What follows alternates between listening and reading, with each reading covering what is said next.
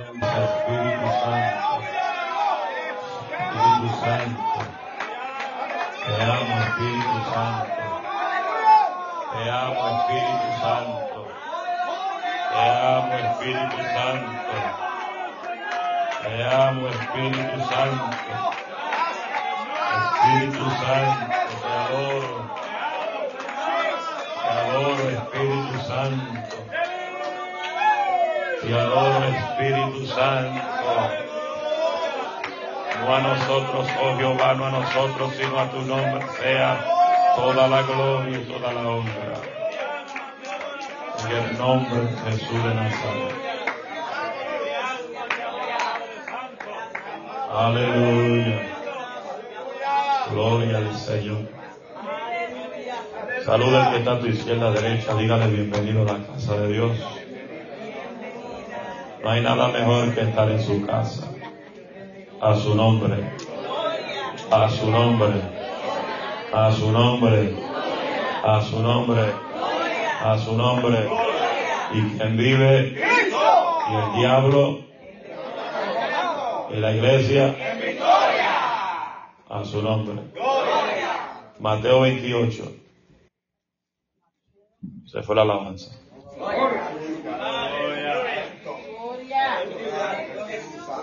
Mateo capítulo 28.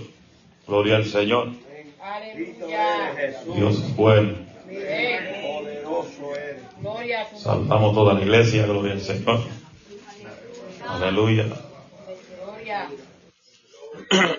Mateo 28, versículo 16 al 20. Gloria a Dios. Dios es bueno. Todo el tiempo. Dios es bueno. El malo somos nosotros.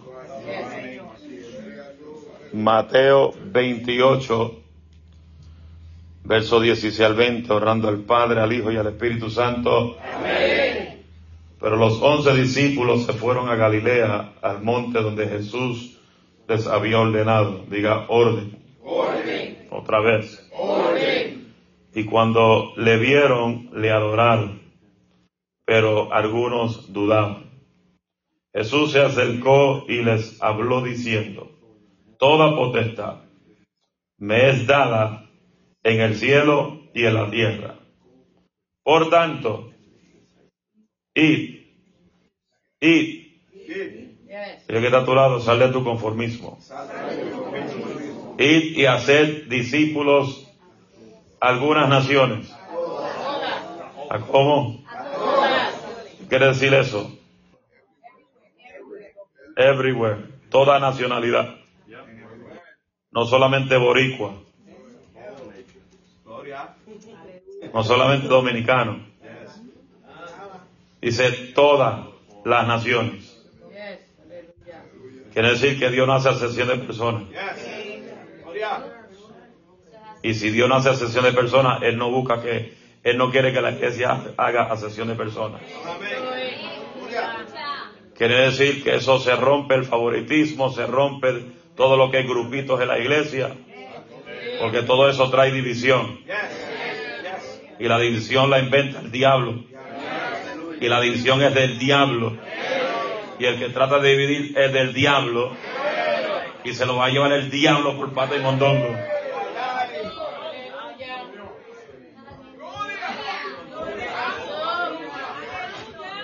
Porque el que causa división no tiene al Espíritu.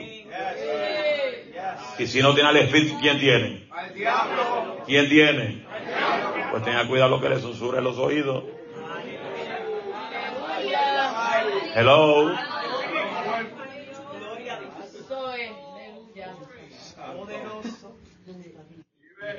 Yo he dicho, toda división comienza por un malentendido.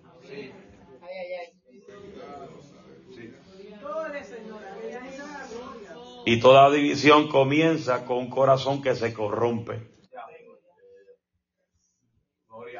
Dices el de Dios, pero tan corrompido.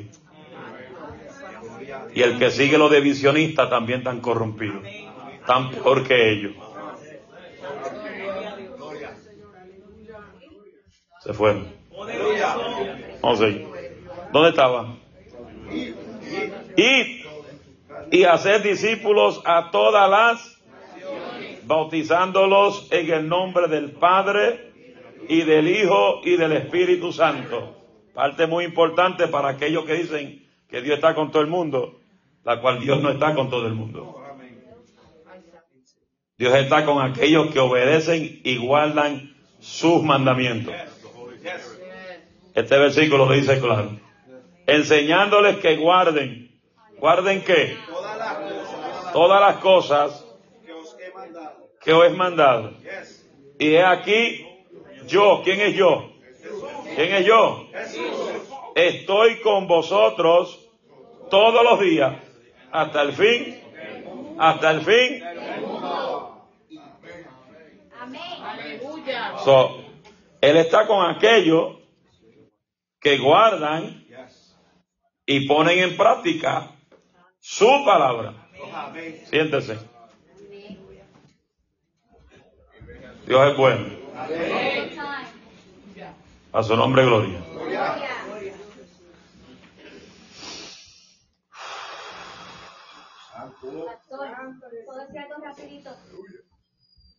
la oración que hicimos el domingo Ajá. de mi hermano. Amén. El lunes cuando estábamos en el cementerio, mi hermana recibió la llamada de mi cuñada que mi hermano se levantó. Se levantó.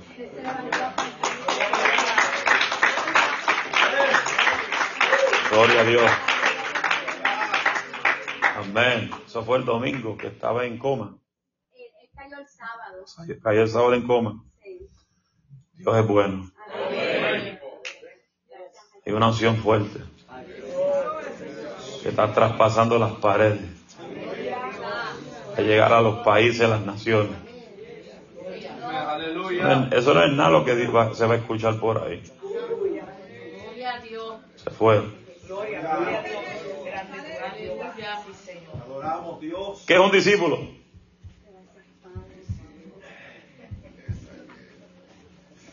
Suéltalo, Miguel. Estamos iguales, papá, estamos iguales. ¿Qué es un discípulo? Que sigue las enseñanzas del maestro. El discípulo se deja enseñar. El discípulo no nace, el discípulo se hace. Estamos aquí. Jesús nos mandó a nosotros a formar discípulos.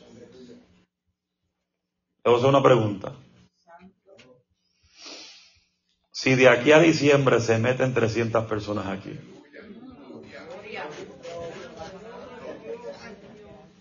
¿quién está listo para enseñar a otros a ser discípulos de Cristo?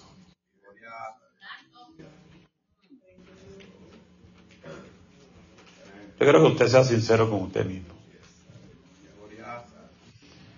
Si yo le digo a usted, quiero que coja estas 10 personas y le comience a infiltrar lo que es un verdadero discípulo, ¿quién está listo para eso?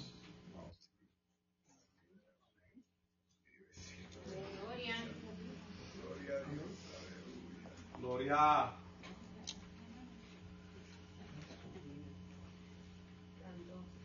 Aleluya.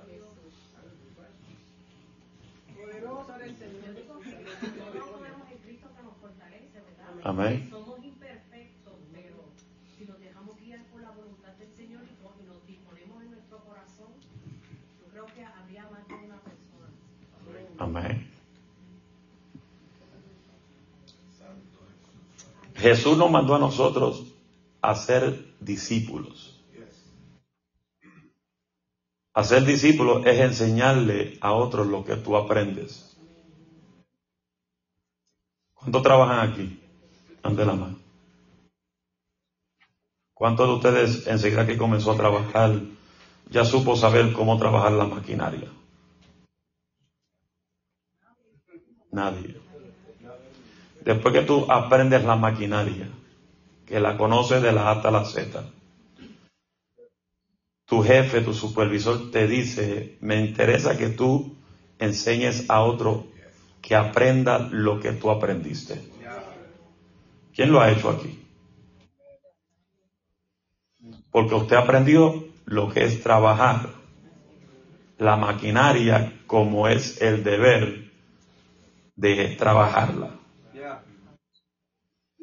¿Eso qué pasó? Que lo que tú aprendiste, tú, el jefe tuyo te pidió que tú le siembres a otro lo que tú aprendiste, tu conocimiento, tu sabiduría. ¿Estamos aquí? La misma forma, si hablamos eso en terrenal, la misma forma lo podemos hablar en lo espiritual. Que lo que tú aprendes en la iglesia como verdadero discípulo, porque hay discípulos que aprenden simplemente para darse pompa y con otras intenciones. Por eso, por eso entre los discípulos uno fue fariseo. Uno fue traidor. Uno vendió a Cristo. Y hay gente que son así en la iglesia. Porque no todos van a ser discípulos leales. La lealtad es una cosa de muy importancia en una iglesia. Se fueron. El que es leal no traiciona. El que es leal siempre está ahí en las altas y las bajas. El que es leal no le pega la puñalada a nadie, aun conociendo los peores errores que tenga. El que es leal no se cree más alto que el maestro. El que es leal, aunque, aunque tenga mayor conocimiento, de la palabra siempre se mantiene humilde, sumiso a la palabra, sabiendo que hay alguien que está sobre él en autoridad. ¿Estamos aquí? Y la única forma que esa persona puede apoderarse de la autoridad es la autoridad que le es, es delegada a esa persona por medio de, del Espíritu Santo a través de su pastor. Porque Dios es un Dios de orden. Dios no se sale de su protocolo. Dios no se sale de su orden. Él da instrucciones y lo que Él dice, Él lo cumple si obedecen sus mandamientos. ¿Cuántos dicen gloria a Dios? ¿Cuántos dicen gloria a Dios?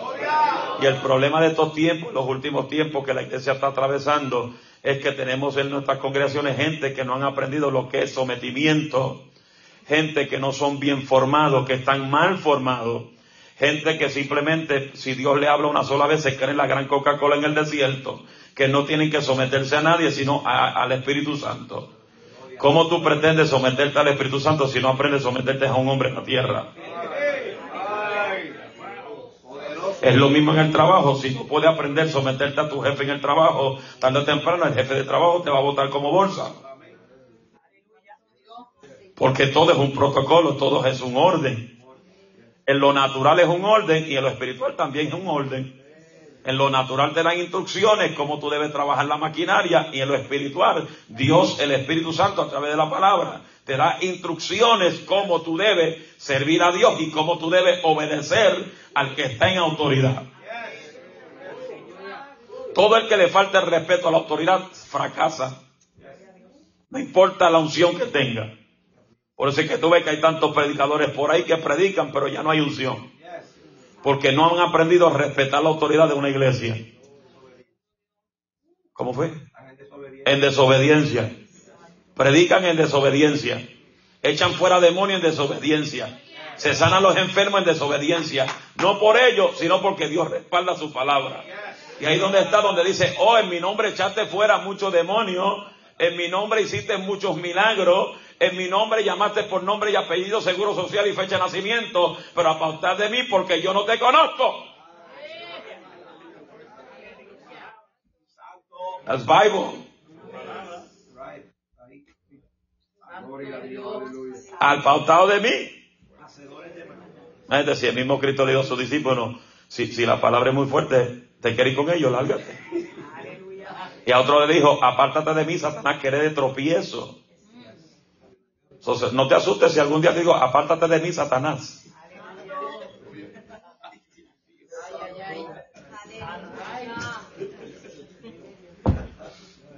Es Bible. Es Bible. Si yo tengo a alguien que está estorbando mi visión, no te asustes y dile, apártate de mi diablo. Get out of my way. Pero tranquilo, si tú no eres el diablo, no te preocupes. Tranquilo, baja presión. Que sentí que la presión le subió a dos o tres.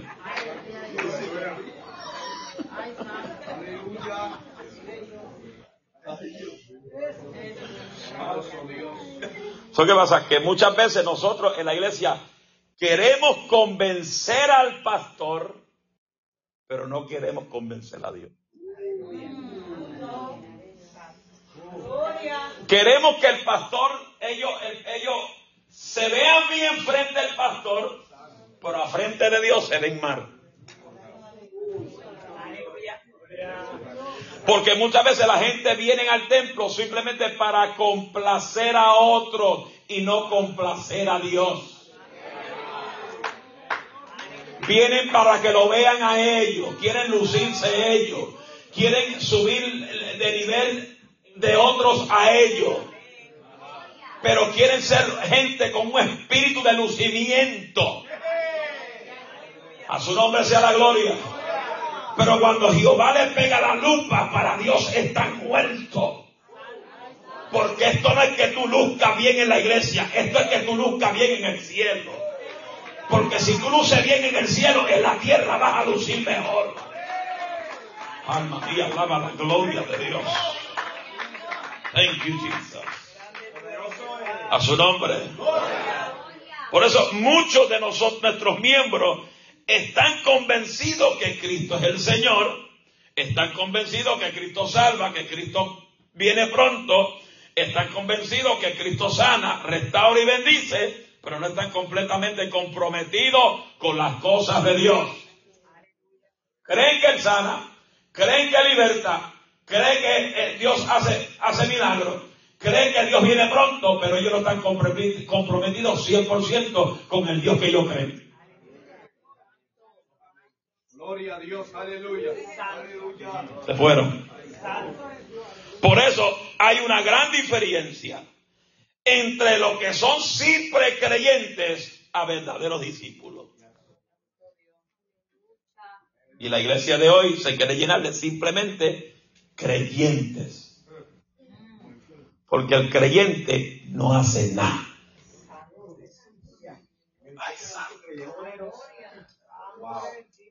Hello. Porque creyente puede ser cualquier persona. Hasta el diablo cree. ¿Cómo fue David? El infierno está lleno de un montón de creyentes. Lo dijo David. Pero es la realidad. Creyente, ¿quién, ¿quién puede ser creyente? Creyentes son, los católicos son creyentes. Exacto. Los mormones son creyentes. Los testigos son creyentes. Los espiritistas son creyentes. Hello. Los brujos son creyentes. ¿Por qué, por qué tú, tú, no te das de cuenta que cuando cada de, de todos esos nombres que he nombrado tienen un problema, al que claman arriba es a Dios? Tú le preguntas a muchos en la calle, ¿tú tienes a Dios? Sí, yo lo tengo, aunque estén abrochados, aunque estén endrogados, aunque estén embrujados, aunque estén endemoniados. Oh, no, yo tengo a Dios en mi corazón, Él camina conmigo. No lo tienen. Tú le preguntas a una creyentes en la iglesia si tienen a Dios y están sentados en la iglesia, pero no tienen a Dios. Porque el venir al templo no te hace que tienes a Dios. Sentarse en una iglesia no te hace que eres de Dios. Cargar la Biblia no te hace que eres de Dios. Lo que va a identificar quiénes son los de Dios son los frutos que caminan conmigo. Por sus frutos lo conoceréis. Your fruit will identify what God do you serve.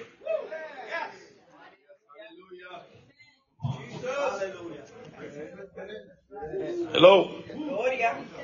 Tú puedes tener el razonamiento más grande que tú tengas, tú puedes tener el conocimiento más grande que tú tengas, tú puedes tener la filosofía más grande que tú tengas, tú puedes tener la teología más grande que tú tengas, pero si no vives para Dios, no conoces a Dios.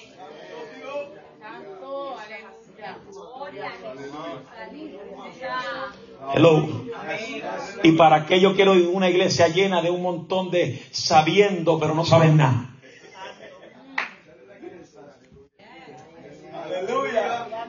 Dios quiere la iglesia que se llene y se active de gente que tengan la vida llena de poder, llena de unción, que vivan para Dios, que se santifiquen para Dios, que caminen en santidad, que caminen en pureza, alma mía alaba a Dios, y que vivan una vida de fruto delante de la presencia del Señor.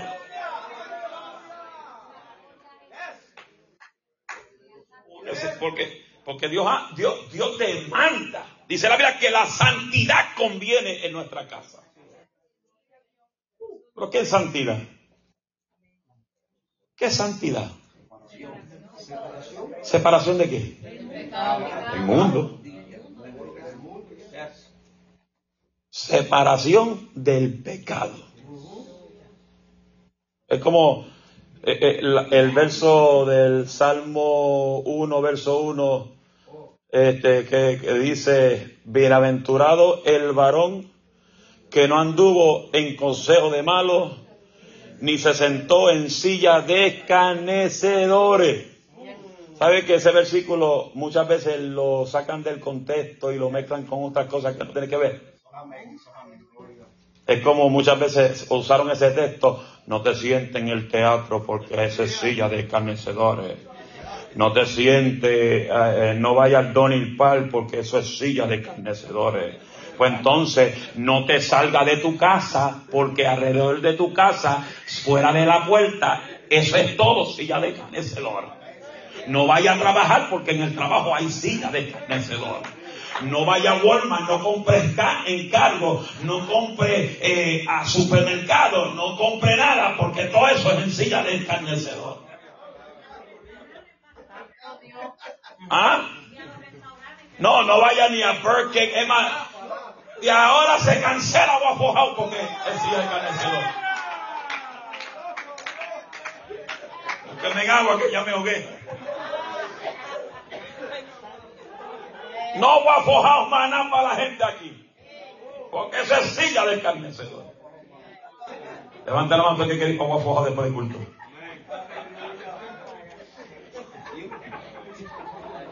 No sentarse en silla de carnecedor es no practicar lo que el mundo hace.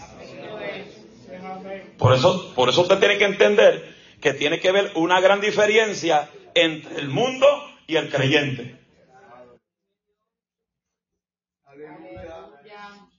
¿Estamos aquí? Tiene que haber una gran diferencia entre la forma que tú eras en el mundo a la forma que tú eres en Dios. Tiene que haber una diferencia. Tú no puedes parecer hoy lo que tú parecías 10 años atrás. Tú no puedes vestirte hoy como te vestías 5 años atrás. Tiene que haber una diferencia. Y, y yo creo en el proceso del cambio y la transformación del Espíritu Santo. Pero hay gente que no quiere que Dios lo cambie. Y, y la santidad es progresiva. Porque en Yes. Apocalipsis se habla de la santidad Ajá. y dice el que es santo, Santifique. Eso es. Exactamente. Sí. Es un paso a la vez. Un paso a la vez. Que eso, ese paso, ¿a quién le toca? ¿Al pastor? No. Al Espíritu Santo y a usted. Poderoso Dios, aleluya. Gloria a Dios santo. ¿Estamos, estamos aquí?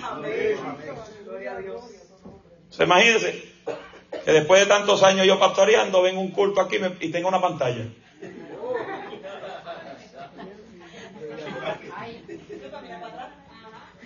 ¿Ah? No, pero que le estamos esperando. excusa, ¿verdad, pastor? Cooperando. ¿Cuánto puedo testimonio? Búscame más.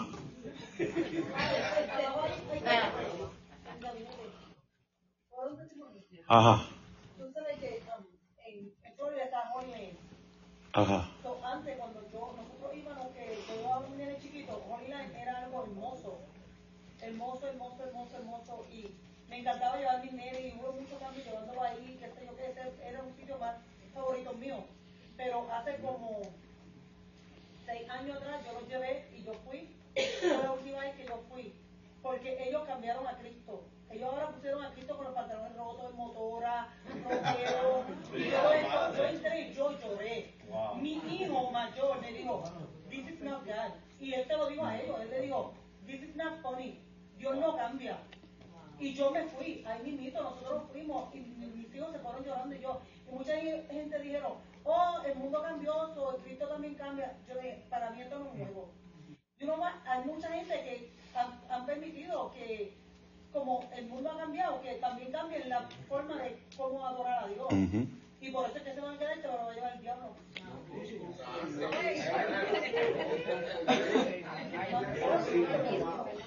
Y eso, y lo, el domingo con el micrófono.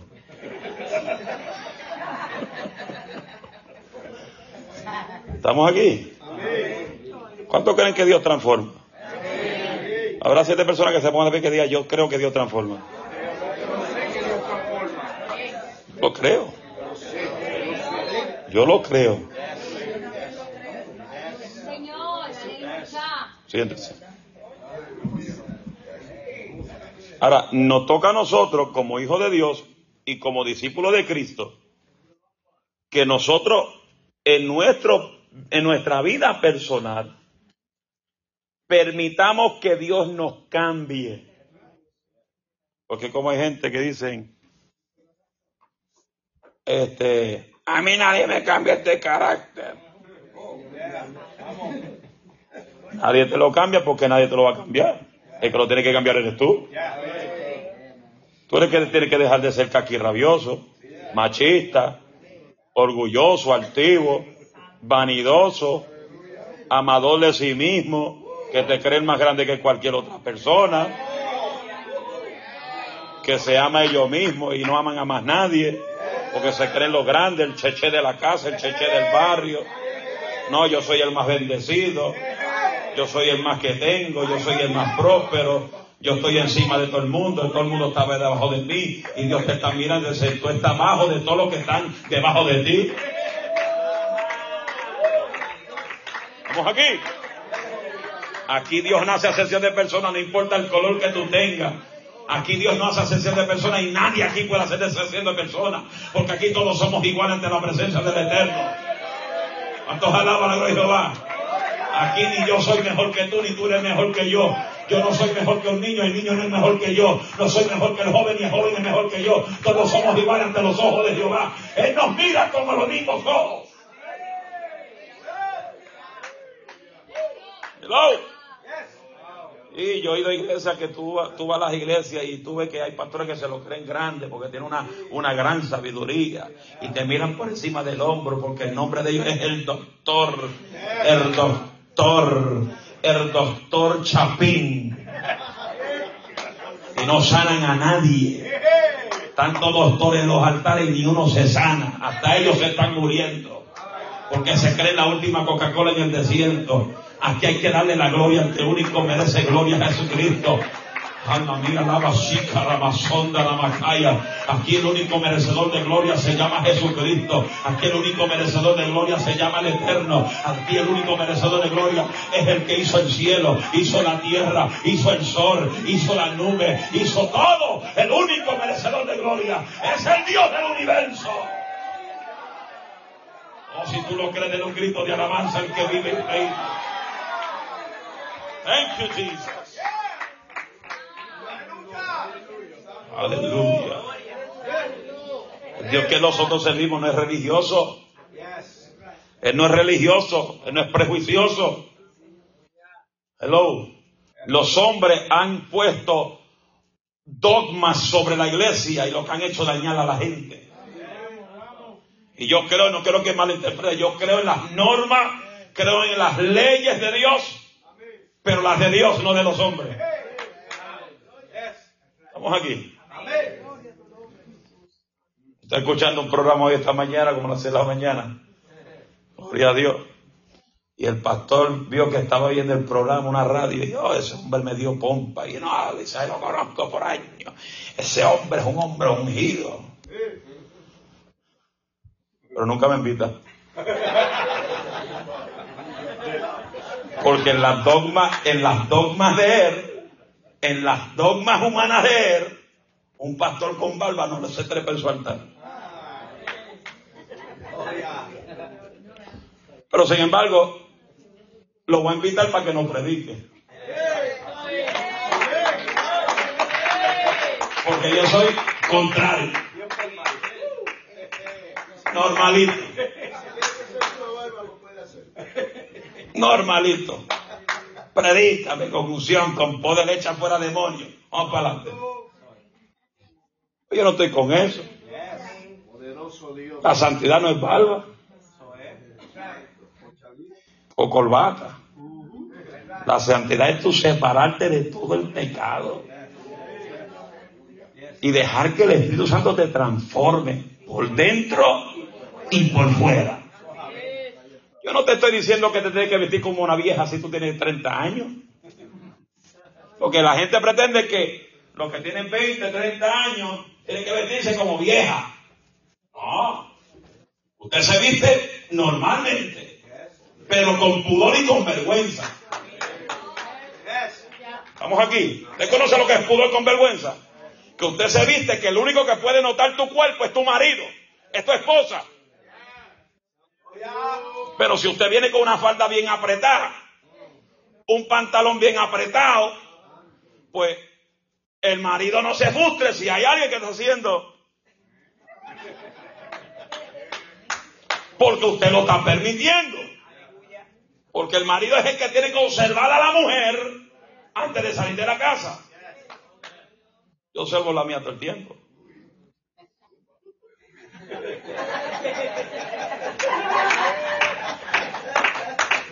Y hay falda que ella compró que...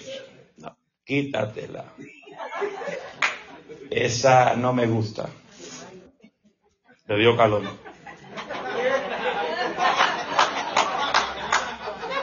¿Ah? dice, vestirse con pudor y con vergüenza.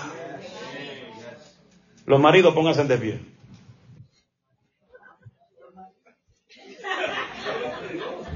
Le pregunto a los maridos, ¿cuántos maridos le encanta que otro esté observando a su esposa?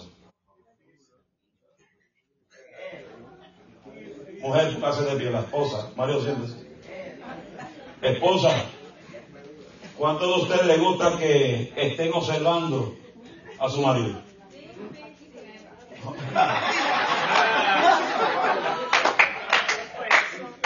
Adelina dijo,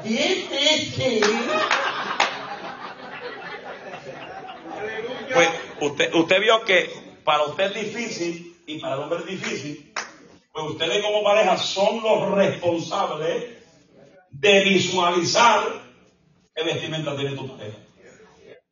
Una vestimenta que no sea provocadora. Señor, aleluya. Imagínense usted, tiene alegría.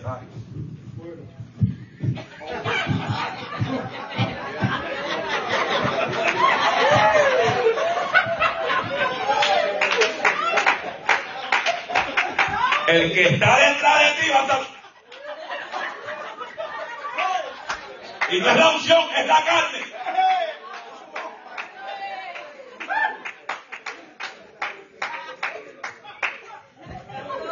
Y los hombres, perdón, las mujeres que visualizar los pantalones a los hombres. Porque hoy en día lo que se está vendiendo por ahí son ropas slim.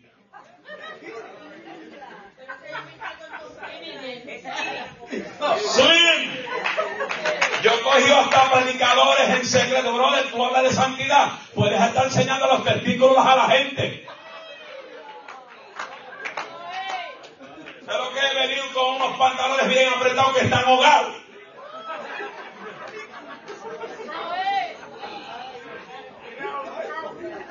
Hello. Es la realidad, hermano. Lo tiene ahogado.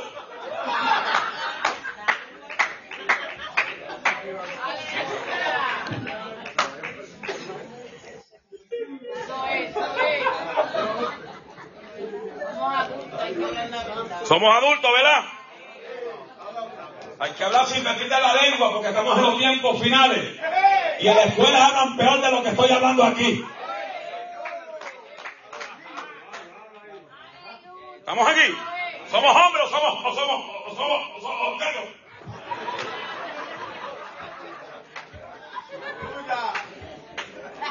Y los jóvenes se tienen que cuidar también. Los jóvenes tanto con pantalones apretados enseñando los testículos.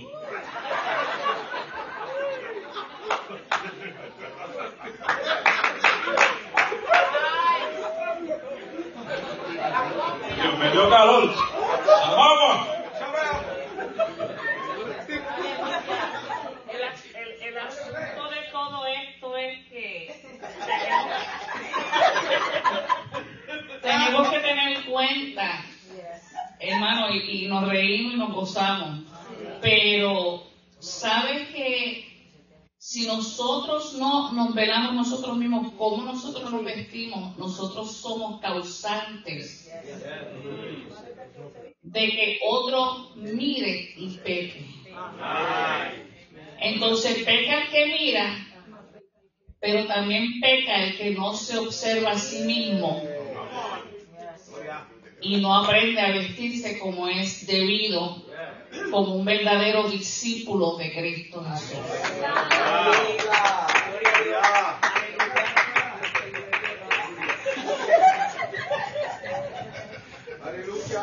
¿Estamos aquí? ¿Somos adultos o no? Yo he ido a iglesia a predicar. Yo he tenido que decirle a los mujeres, mire, tapar el pecho a esa mujer porque está casi el mundo por fuera. Es una realidad jovencitas que tienen casi el pecho por fuera. Y probando los viejos, viejos mellados, carifrescos, enfermos mental. Están siempre con los ojos así. ¿Por qué? Porque el padre también es responsable de que sus hijas vistan bien.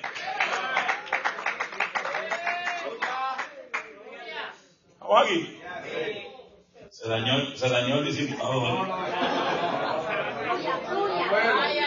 Esto no, estaba ni, esto no está ni en el bosquejo. ¿Qué di? Oye. Estamos aquí. Tiene que ver un cambio. Eso en todas las áreas, de la cabeza hasta los pies. Una transformación. Pero esa transformación lo hace el Espíritu Santo y usted si usted quiere. Vuelvo y repito, nadie te está mandando a vestirte con ropa de 1950. Pero hay ropas modernas que están en buenas condiciones, que te ayuda y te viste con vergüenza. Entonces yo voy a los sitios, busco lo suyo, todo slim, slim, slim gym. Todo es slim gym. Ya la gente casi no cree en los pipón, porque todo lo saco es slim. Una vez mandé a buscar uno de Japón y lo pedí el size mío y me llegó como el size de Ale. Pero qué rayo es esto, esta gente se cree que yo soy chino. De ahí dije, no vuelvo a mandar ropa a buscar en China. La gente piensa al revés. Y para buscar un saco en China hay que buscarlo como 5 X Porque el 2 X que yo compro es el size de Ale.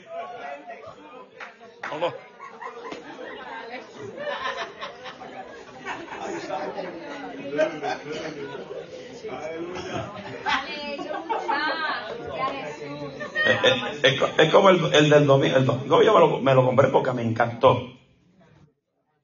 pero era slim. Me sirve porque me quedó bien, pero no me gusta porque me queda pegado al cuerpo. Y a mí no me gusta la ropa pegada al cuerpo. Todos los sacos míos que yo compro los compro un size más grande. Porque a mí, no, a mí no me gusta la ropa pegada al cuerpo. Me da piquiña. Me da picor. Y cuando comienzo a sudar, más todavía.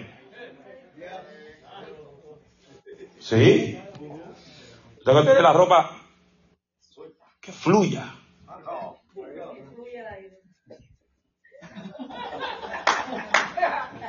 Estamos aquí. So, ser discípulo cuesta. Ser discípulo cuesta. Sacrificio y sufrimiento. Porque no se quiere hacer ser discípulo es vivir en paz todo el tiempo. Estar, gozoso todo el tiempo. Estar en gulú todo el tiempo. Estar hablando lengua todo el tiempo. No. El discípulo tiene que llorar. El discípulo tiene que sufrir. Estamos aquí. Nadie se escapa del sufrimiento. Si Cristo tuvo que sufrir, nosotros vamos a sufrir. En el mundo tendréis aflicción, pero confía porque Cristo venció al mundo. Porque dice, en el mundo tendremos aflicción. Pero tenemos que confiar. ¿Confiar en quién? ¿En ti mismo? No, confiar en Dios. Porque cuando tus ojos están puestos en Dios, todo lo demás te cae bien. Hebreo 12 dice, puesto los ojos en Jesús. No en el pastor. Si quítale los ojos de encima de los hermanos. Deje de estar visualizando el peinado del hermano. Visualice su peinado. Deje de estar mirando la, forma del vestimenta del hermano. Mírese usted. Mírese usted. Mírese usted. Y ponga los ojos en Jesús. El autor y consumador de vuestra fe. Vamos aquí. Aleluya. Aleluya. Aleluya. Aleluya. ¿Estamos aquí?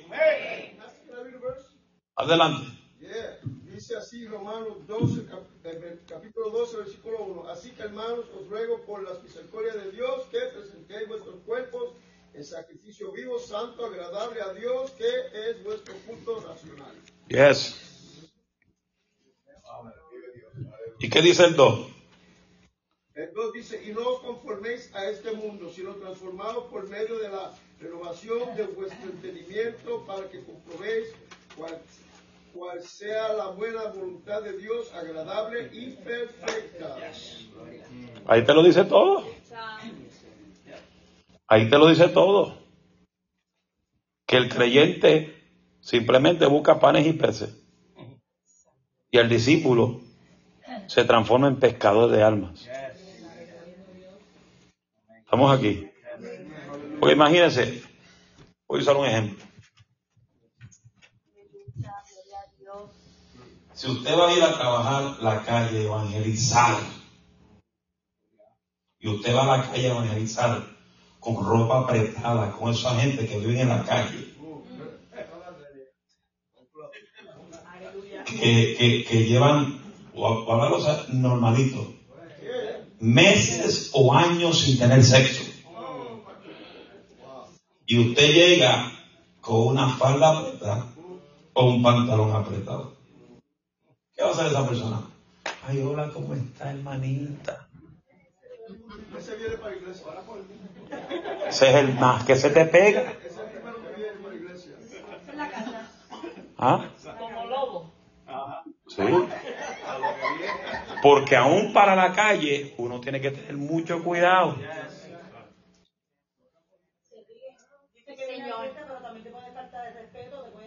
Sí. Exacto.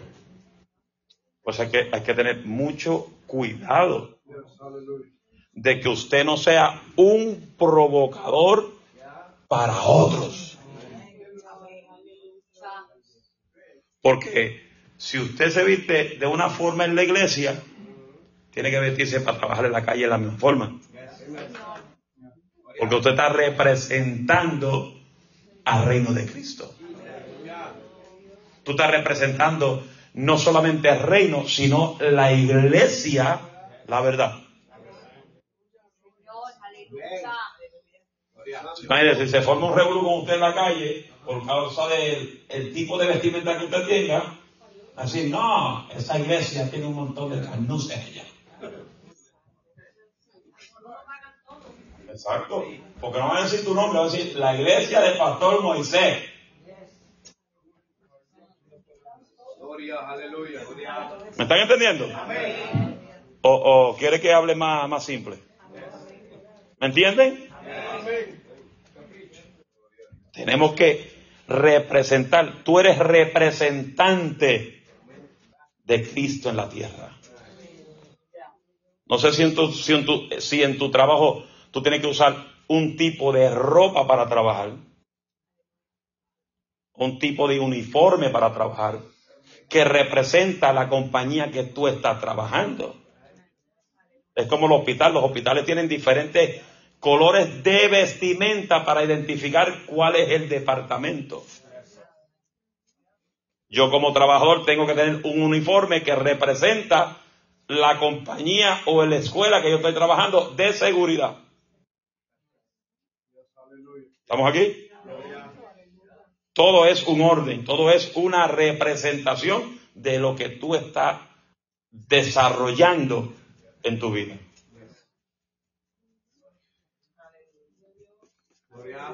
Qué silencio. Si esto no es contigo, no te preocupes. Si es contigo, y si te pica, y si está despeinado, peínate. Ese es nuevo, ese es nuevo, ese me llegó a tiempo.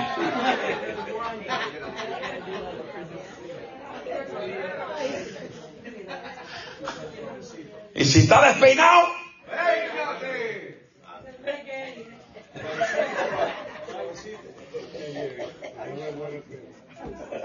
el creyente lucha por crecer.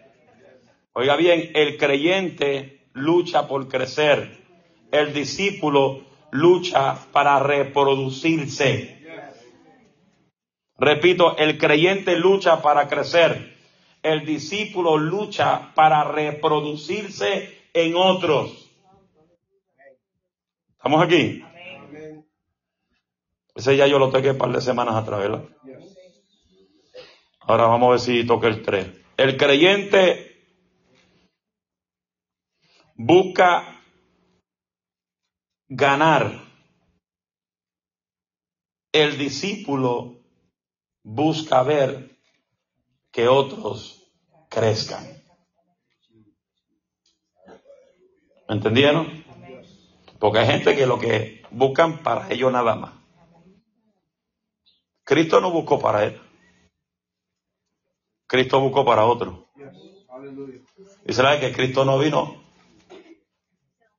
para que le sirvieran, sino él vino a servir. Y Dios nos manda a nosotros a ser servidores de Cristo. Estamos aquí. ¿De dónde está? Necesito que este.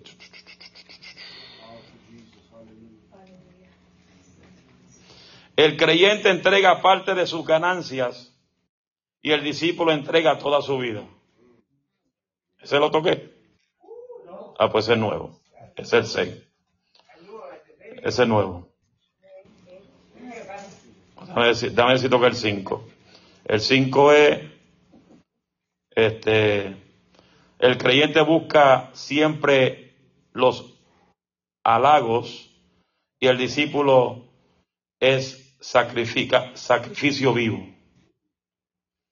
Está el versículo ese que David leyó, Romanos 12.1. Ok. El 6 es, el creyente entrega parte de su ganancia y el discípulo entrega toda su vida. Hay tres pensamientos que predomina en la iglesia de hoy. Número uno, que Dios está ahí, que Dios está allá en los cielos como un ser espiritual y nosotros acá como sus criaturas. Número dos, hablamos del 10% del Señor cuando en verdad el 100% le pertenece a Dios. Salmo 24.1 dice, de Jehová es la tierra y su plenitud, el mundo y los que en él habita. En otras palabras, todo lo, todo le pertenece a Dios. Y eso, el que ha leído la historia de Job, Job lo entendió claramente. Que todo lo tuyo le pertenece a Dios. Decimos que la iglesia es el templo de Dios, cuando en verdad cada persona que le ha entregado su corazón a Jesús es templo vivo del Espíritu Santo de Dios, porque Dios no quiere lo, Dios no quiere lo poco de nosotros, Él quiere lo todo. Mientras no le hayamos dado el 100% de nuestra vida a Dios, no le hemos dado nada. Repito, mientras no le hayamos dado el 100% a Dios de nuestra vida, no le hemos dado nada. Porque la gente quiere servir a Dios a sus propios porcentajes, a su propio tiempo. Yo sirvo cuando yo pueda. Voy al culto cuando yo pueda. tengo un dolorcito, no aparezco ni en pintura. No, Dios quiere, Dios quiere el todo de ti. Dios no quiere el 20% ni el 50% de tu vida. Dios quiere el 100% de tu vida entregada a Él totalmente. Vamos aquí. Porque seríamos cristianos promedio. Y no importa si te falta entregar un por ciento que te queda por entregarle al Señor, entrégalo ahora mismo, porque cuando tú le entregues tu totalidad a Dios, entonces Dios va a ser representante tuyo donde quiera que tú vayas. Yo quiero que no me malinterprete. Aquí nadie es 100% espiritual. Aquí el único 100% espiritual se llama Cristo.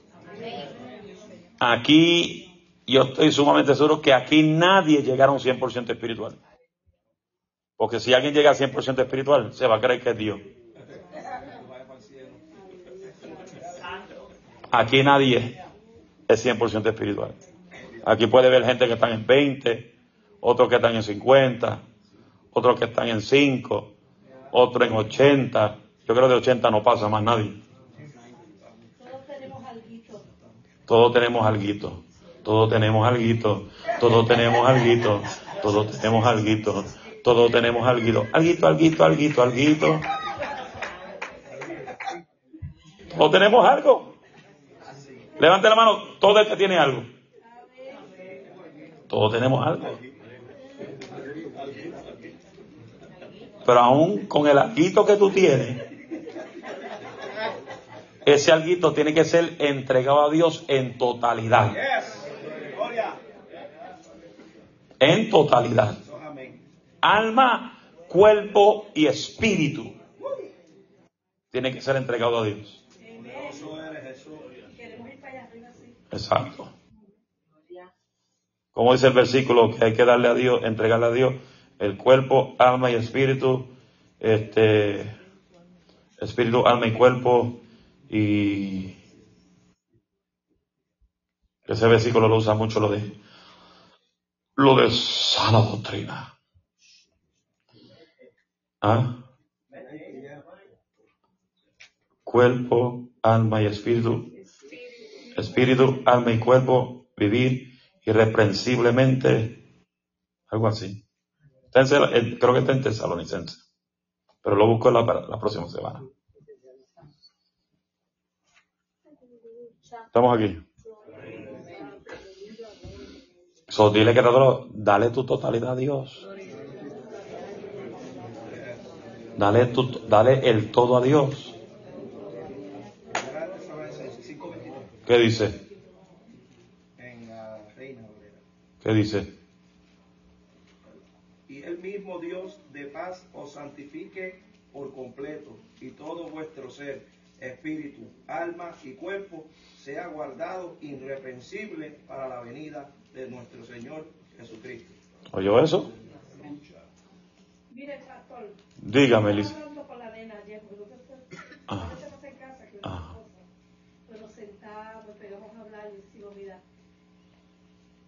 venimos a ver como dice la palabra, tenemos que ser irreprensibles. tiene que ser primero Dios, segundo Dios, tercero Dios y siempre Dios. Olvídate de marido, Uh. olvídate de mujer, Oh, no. olvídate de hijo.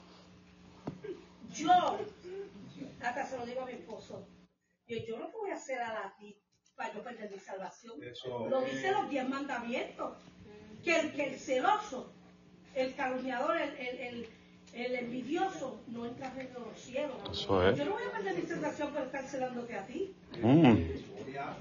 Yo te amo y todo, pero eso de celo, Mm. mi amor primero es Dios. Es- Ese, ese es tu, Así que eso, yo no me, yo no me preocupo por eso. ese es tu, Porque él es el que le va a dar cuenta a Dios si hace algo malo. Ese- ese- eso es así. Usted cree que yo voy a perder el tiempo a la iglesia. Ay, porque aquel te, aquella te dijo. Ay, porque- Olvídate de eso. Si tú tienes confianza en Dios, Dios te cuida a tu marido. Eso es. Dios te cuida a tu mujer. Eso es. Hermano, no se dejen engañar por el enemigo. Eso es. De decir, ay, porque esto, mira, ¿y qué me importa? Ujú. La primordial es mi Cristo Jesús. Eso es. Que ese es el que me va a llevar para el cielo. Eso es. Y no, puedo ser, no podemos ser hipócritas ante Dios. Amén. Y yo sé que Dios me tiene que cambiar a mí los gritos que ven en mi casa. Ay, santo. Si me das el reguero, cualquier mujer grita, hasta la más santa, hasta la más santa grita. Porque usted sabe lo que están, no me dejan los zapatos ahí. Y me lo dejan ahí, vuelvo y me doblo. Y allá. Si hacen casting, entonces le lávelo con el cepillo. Ay, No santo. dejar el cepillo, lávelo. con- Todo el mundo que hacer number two, tiene que lavar el tuyo. Amén. Porque quién le gusta estar, eh, o, o si ya hacen kaki, hay spray. Yo no quiero infectar de nadie. Pero eso es lo único, para mí, eso es lo único que yo tengo, que Dios me tiene que quitar ese coraje que me da Ay, santo. cuando me entera. Ok. Ya sé. Y usted ama a su Goldie, ¿verdad? Ah, mi Dios es mi. Ah, ok. Eso es. Tengo 42 años con él. Eso es, eso es. A su nombre. Y no lo cambio por nada, por nada No, puede, no puede. Ese Goldie, ese Goldie está profético. Y eso, mire, no fue todo miel, miel de abeja. Dulzura, hubieron problemas y feos. Porque mi testimonio bendito. Amén. Dios es bueno. Mucho tiempo. Yo creo que me coge como una semana para contarlo. Eso Así de, de que pasamos,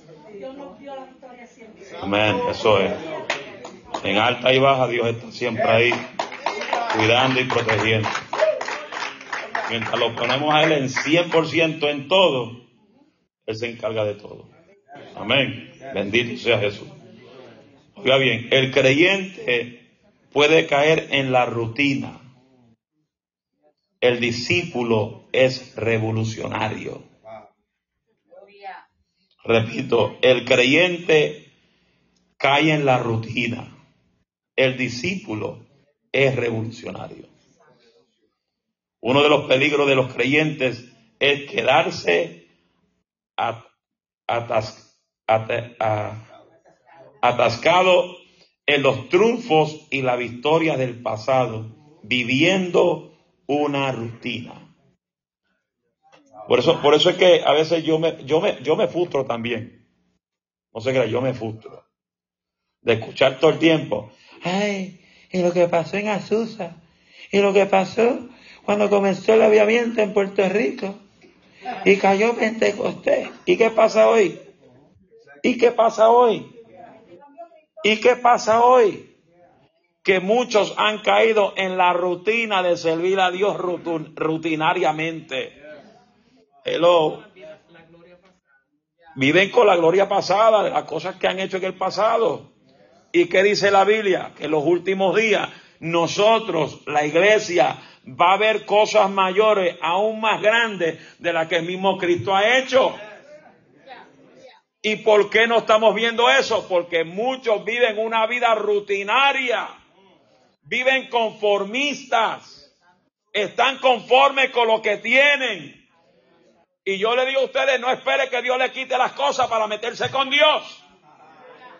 Porque la gente se mete con Dios cuando Dios comienza a arrancarle lo que Él le dio. Le quita los hijos, le quita el trabajo, le quita la casa. Ahí se comienzan a humillar ante Dios. Humíllate mientras más Dios te da, más humíllate ante Él. Porque al que más Dios le da, más le va a reclamar.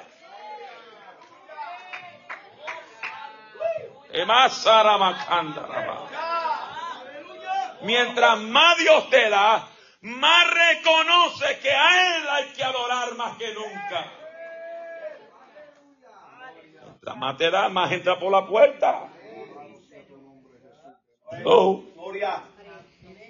Poderoso eres. A veces por misericordia, no, tranquilo, voy. eh. Pero la Biblia es Biblia. Y al que Dios más le da, más le va a demandar. Por eso yo digo, cuídate lo que tú le pides a Dios. Pues mientras más tú le pides, más te va a exigir. Se fueron. Señor, dame esto, dame aquello. Por su amor y su misericordia. Esto lo Y cuando va creciendo la bendición, creciendo la bendición, se van apartando y apartando y apartando y apartando. Eh, eh, no voy hoy, voy, voy el próximo, el próximo día. Mientras comienzan a faltar y comienzan a faltar, se le mete lo que se llama el espíritu de faltar.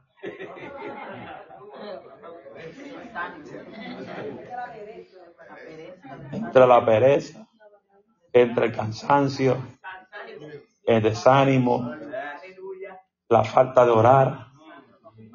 Yo oro en casa, embuste.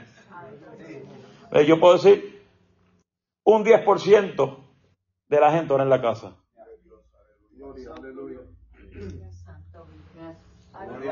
Y, y si más tiene hijos, menos oran. Porque el hijo va a estar brincando encima de ellos. El hijo va a estar jalando la baba, buscando por allá. ¡Eh, deja eso! ¡Déjame orar!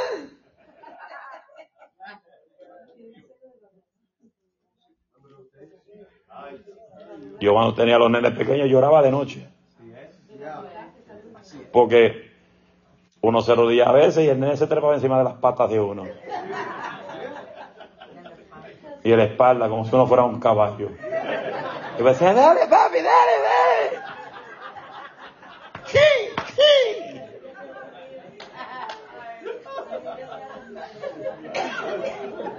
Los, niños, los niños son niños. Ahora me queda Victoria, que cumplió 15. Y yo puedo orar a la hora que me dé la gana. Porque Victoria no se va a atrapar encima de mí a caballo. Y si lo hace, le meto un puño porque yo está pesado.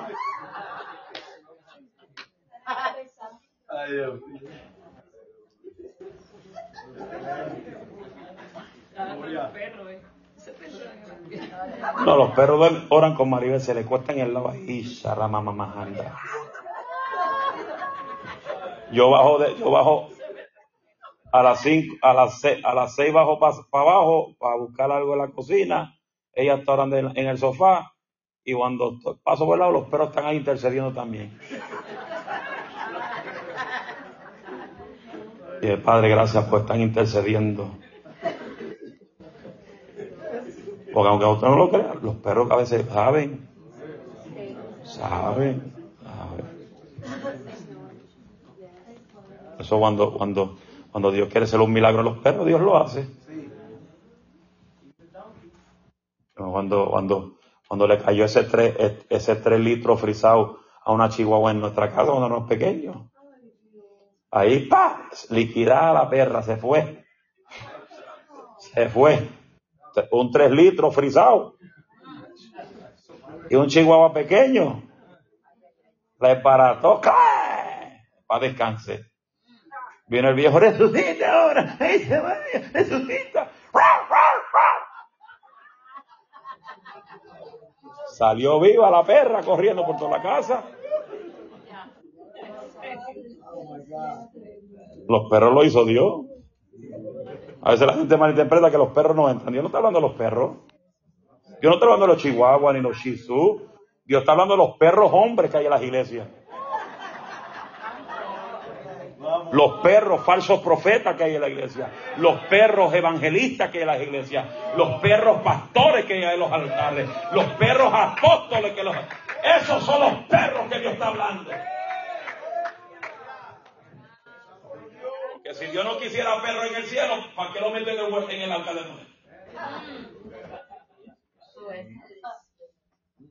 Gloria, aleluya. Ay, santo. Porque lo que hace un perro lo hace un león. Lo que hace un perro lo hace un, un venado. Todos los perros hacen lo mismo, todos los animales hacen lo mismo, mean y cagan, todos hacen lo mismo. ¿Estamos ciertos? Pues yo no visto un, un animal que no haga eso. Por eso es que nosotros tenemos que escudriñar la Biblia a profundidad para entender lo que Dios quiere decirnos a nosotros. Estamos aquí. Gloria a Dios. Ya terminé. Eso nosotros llegar con todos nuestros perros y sentarlos ahí, son cinco perros. ¡Ay! Nada más que te un montón de perros. ¡Qué silencio! Hacemos el culto afuera. Sí. No, cuando hagamos el playground allá abajo, hacer un playground para los perros también. Para que traigan los perros a jugar afuera también.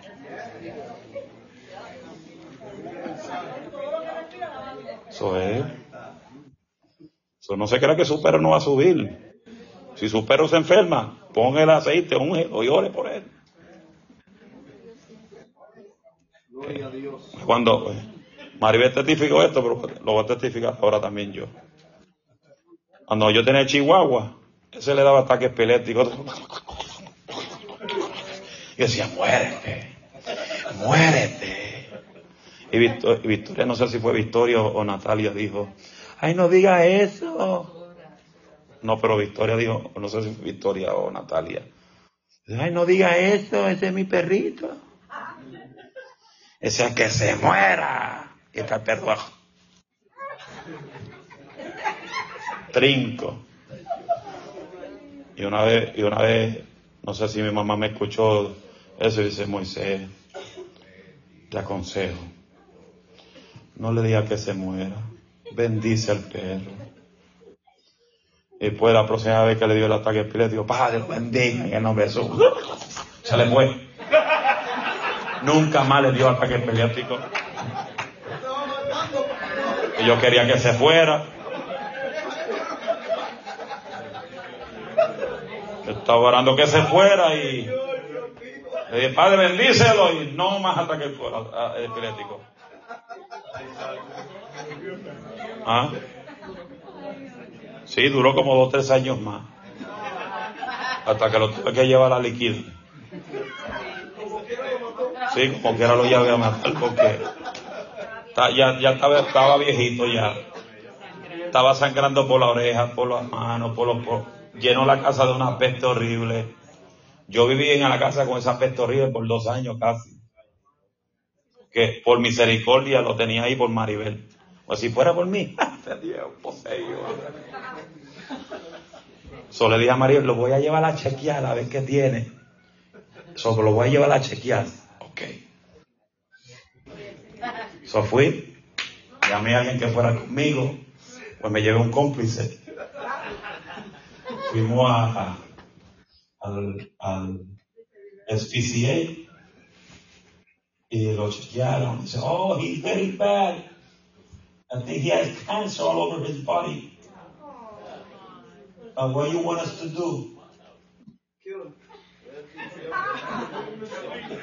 Put him to sleep. You want to you want to stay? Yeah, I'll stay here. I want to see him. Put him to sleep.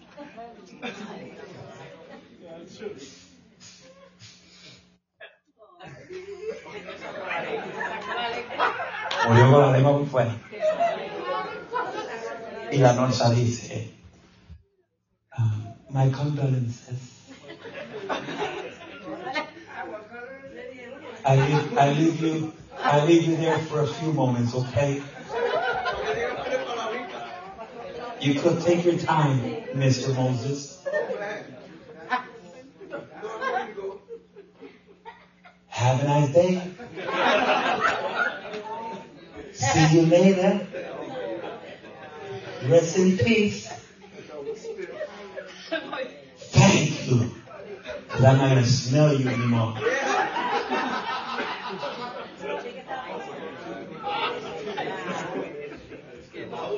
Llego a casa.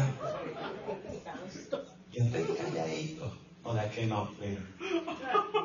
Llego, estoy calladito. Maribel llega a trabajar. Speedy! Speedy!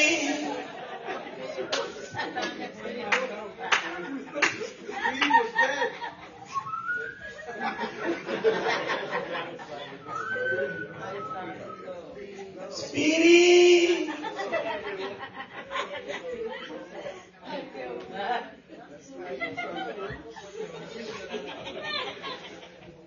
Where's that? That's not Speedy! Sorry. He's gone now. He's resting in peace. Why you do that? Why you do that? You didn't tell me anything. Why you do that? Because if I would have brought tell you something, I would have had to bring him back. And I was I'm bring him back.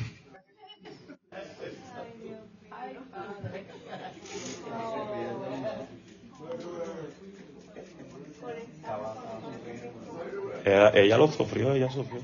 Si lo traje de chiquito. El perro no, el perro se, sufriendo todo lo que da. Él sufrió, sufrió mucho. Pero está descansando. No, ya, ya tiene dos, yo voy a regalarme más. Ya, ya tiene dos chicos, no, dos chisú. En mi casa, en mi casa ha pasado como 450 perros. En mi casa, como 450 perros. ¿eh? ¡Ay, qué lindo! ¡Sácalo! ¡Regálalo! Speedy fue el único que duró mucho. 15 años. Yo lo tra él, era, él era verdadero mexicano. Porque lo traje de la frontera. Sí, porque acá los chihuahuas valen como mil y pico. Yo voy a la frontera, con 200 pesos me traigo uno. Purito, puro, de Taco Bell. Sí, puro.